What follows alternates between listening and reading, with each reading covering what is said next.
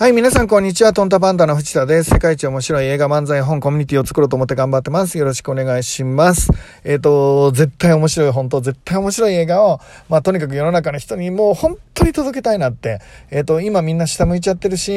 えー、これからもっと経済、日本の経済が悪くなる確率が高いでしょう。えっ、と、良くなることを信じるけど確率が高い。ただでさえ少子高齢化っていう世界、日本は迎える上に、今回のコロナで、え需要も落ちてきた。国内の需要も落ちてきた。かといって貿易をしたって世界中の需要がまあ落ちてるわけで、まあ中国の独り勝ちになるような様相を呈しているこの世界情勢の中で、えっ、ー、と、日本の経済も右肩下がりになっていっちゃう確率は高いでしょう。えー、でもそれは受け入れる必要はないって思っています。えっ、ー、と、そのためにみんながですね、上を向いてワクワクして、えー、エネルギッシュで前を向いて今日の一歩を踏み出せるような、そんな毎日を送ってもらえるような作品をね、僕はまずは作ろうっていうのが、えー、ここ、キンキンでの僕の目標になるので、え、ー、と、自分の魂を削ってでも、えー、本当に面白いものとか、揺れるものを作っていきたいと思ってます。えっ、ー、と、たかだか NTT で SE をやってたような人間で、まあ、いわゆるエンジニアで、えー、学者で、そんな人が面白いを作れるのかって、思うと思うんですけどそりゃもう客観視用から見たら僕のキャリアから言って面白いコンテンツを作るという人ではないでしょう、えー、だけど、えー、作りたいっていう気持ちは誰よりもあるし作れるっていう自信はどこかにあるんですよね。えーと、世の中を変えるような作品を作れるんじゃないか俺はって思っているので、えーと、これからもね皆さんにそれを届けたいと思っています、えーと、これから皆さんのとこに僕の作品がいっぱい届くようになる時代、えー、と年を迎えるわけですけどその時はもう皆さんの期待を1000倍超えるほどのね面白いものをもう自分でそれ上げてどうすんだって言うんですけどそれだけは妥協しないでえーと、他のものは妥協できてね、えー、としても作品の質だけは妥協しないようにやっていきたいなっていうのが今の僕の希望なんですけど、どうでしょうかね。えっ、と、楽しみにしていてください。ということで今日のテーマなんですけど、えっ、ー、と、人生にとって一番幸せを感じることは？っていうお話をしたいと思っています。えっ、ー、と、人生を生きていく上で一番幸せを感じることのど真ん中にあるのが僕は成長だと思ってます。皆さんどう思いますかね？えっと、成長してる自分を毎日感じれている。昨日よりも一歩前進してる自分、変化してる自分、変化を感じられている。えっと、これがとても幸せに影響を与えるんじゃないかって、えっと、今幸せだなって思えるのにとても影響を与えるんじゃないかって僕は思っています。えっと、本質的に人間は成長したい生物なんじゃないかなっていうのが、まあ今現在の僕の結論になります。だとするならば、成長できる出来事をいっぱい経験することが、えー、人間にとっては最終的には幸せになるのかなって、幸せへ続く道なのかなっていうふうに僕は理解しています。イコール何が言いたいか。要は試練がいっぱいあった方がいいんじゃないかなって思ってるんですね。変わるんですよね。えっ、ー、と、いろいろ壁があって、ぶつかることがあってうまくいかないこと。それは長期にわたる人もいるでしょう。えー、皆さんの中にも2年、3年、4年、5年、10年って変わらない自分っていう壁にぶつかってる人もいるんじゃないですか。えっ、ー、と、そういうのも含めて、壁は僕らを成長させるために存在してくれてるんじゃないかなと思ってます。えっ、ー、と、腹筋をして、えっ、ー、と、筋肉繊維をズタズタにしたら筋肉がつくように、筋トレをは一回壊して大きくしていくように、僕らは一回ボロボロになりながら、その壁にぶつかって泣いて悔しくて立ち上がれないなんていう毎日を過ごしながら、えっ、ー、と、それでも立ち上がった時に僕らは違う自分に生きながらにして生まれ変わってるんじゃないかなって思うんですよね。だからこそ僕はみんなに伝えたいのはチャレンジはいいよって、夢を持つことはいいよって、たとえ夢が達成できなかったとしても、その夢にチャレンジするからこそ、えうまくいかないことがいっぱい起きて、だからこそ僕らは成長できるのかなって思っています。えっ、ー、と、僕のね、親友が実は昔大きな事件に巻き込まれました。それはですね、えっ、ー、と、ちょっとどこまで正確に言っていいのかわからないけど、親族が、えー、自分の親族が、え親族を殺しちゃうっていう事件ですね。で、それはとても大きな事件じゃないですか。で、えっ、ー、と、彼ももちろん知っている人たちなんですよね。でも自分の両親は日本にいなくて、えっ、ー、と、国内では、えー、その血の殺人者であり、被害者である、えー、血筋として、まあ、大学生のあいつぐらいしか、あの動きが取れなかったわけ。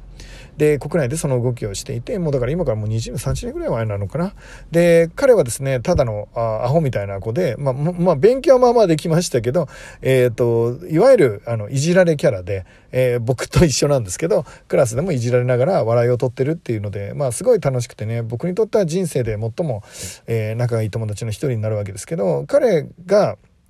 本当にヘラしてるやつだったんですけど、その事件が起きてね、大事件じゃないですか。家庭内で殺人事件が起きるっていうのは大きな事件だった。で、その時に、えっ、ー、と、まともな親の人たちはもうすでに殺されていなくって、で、えっ、ー、と、大学生の彼が動いて、えー、要はおじいちゃんとかもう年、お年寄りの人間、マスコミの取材が殺到するような状態になっていて、でもこのままだったらおじいちゃんも精神的に病んじゃうし壊れちゃうから、そのおじいちゃんをその大学生の彼がかくまって、えー、彼が矢面に立ってその事件の後処理をしている姿を僕横で見てたんですよね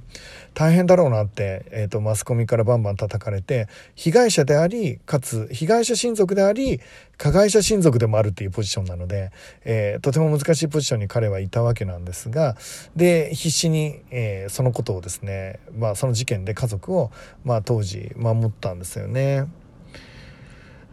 で、えっと、僕はその彼を見た時にその事件が終わった後に間違いなく言えることは彼は、えっと、その事件の前の彼ではなかったです。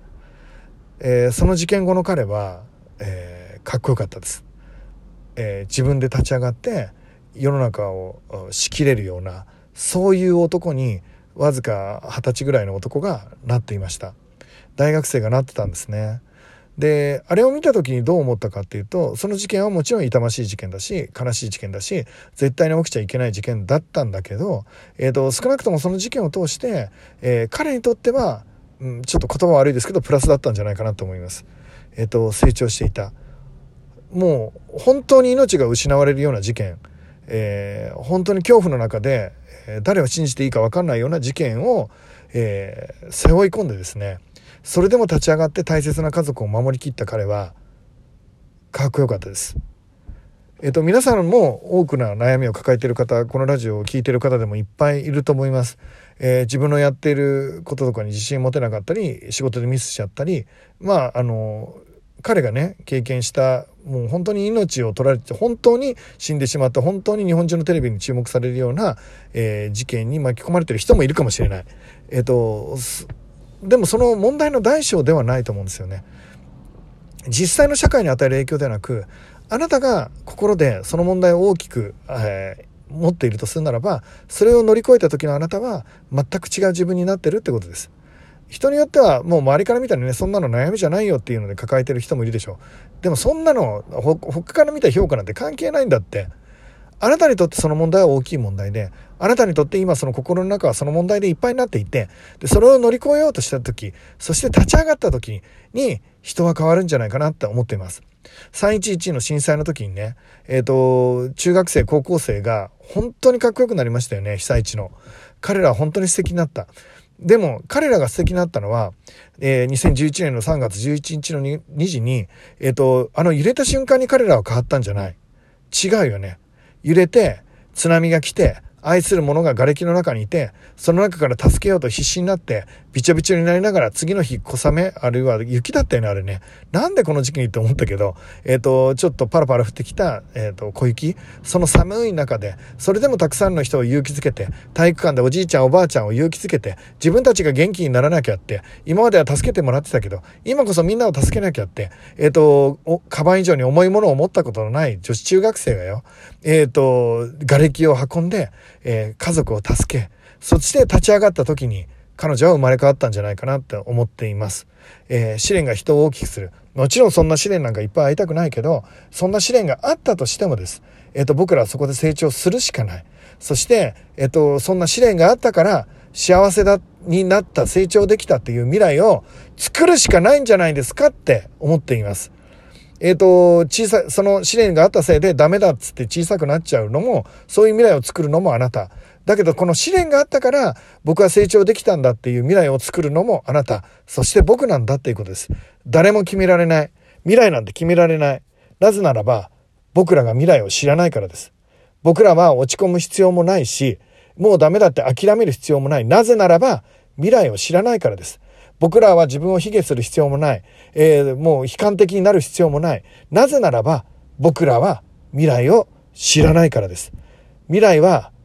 僕らが作るものです。だからこそ今ここでこのラジオを聞いて悩んでる人とかうまくいってないことがいっぱいある人がいるとしたら僕らが絶対今うまくいかなかったからこそこんなに成長できたんだっていう未来を作ってやろうよ。えっ、ー、と、誰に何て言われても誰がどう評価したって関係あるかって、えっ、ー、と、自分が自分を信じて未来を作ってた時に今の評価が変わるんじゃないかなって思っています。えー、ということでね、